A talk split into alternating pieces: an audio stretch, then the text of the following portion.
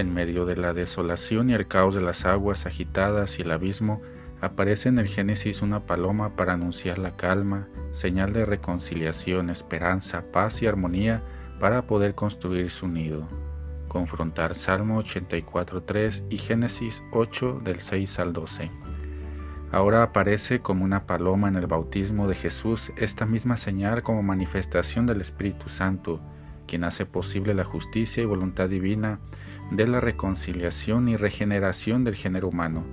Mediante la acción y presencia del Espíritu Santo, Dios enfrenta el mundo pecador y vence las fuerzas del mal con el perdón y la mansedumbre de Jesús, sumergiendo en las aguas del Jordán santificadas por Él para solidarizarse con nosotros. De esta manera solemne Jesús da inicio a su ministerio como en los días de Noé.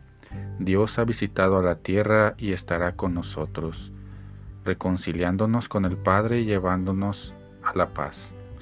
En el día de nuestro bautismo el Espíritu Santo desciende sobre nosotros para constituirnos en hijos de Dios, miembros de la Iglesia y hermanos de Cristo, enviados a ser mensajeros de su paz, sencillez, mansedumbre y amor, enviados a recorrer el mundo y a bautizar en su nombre.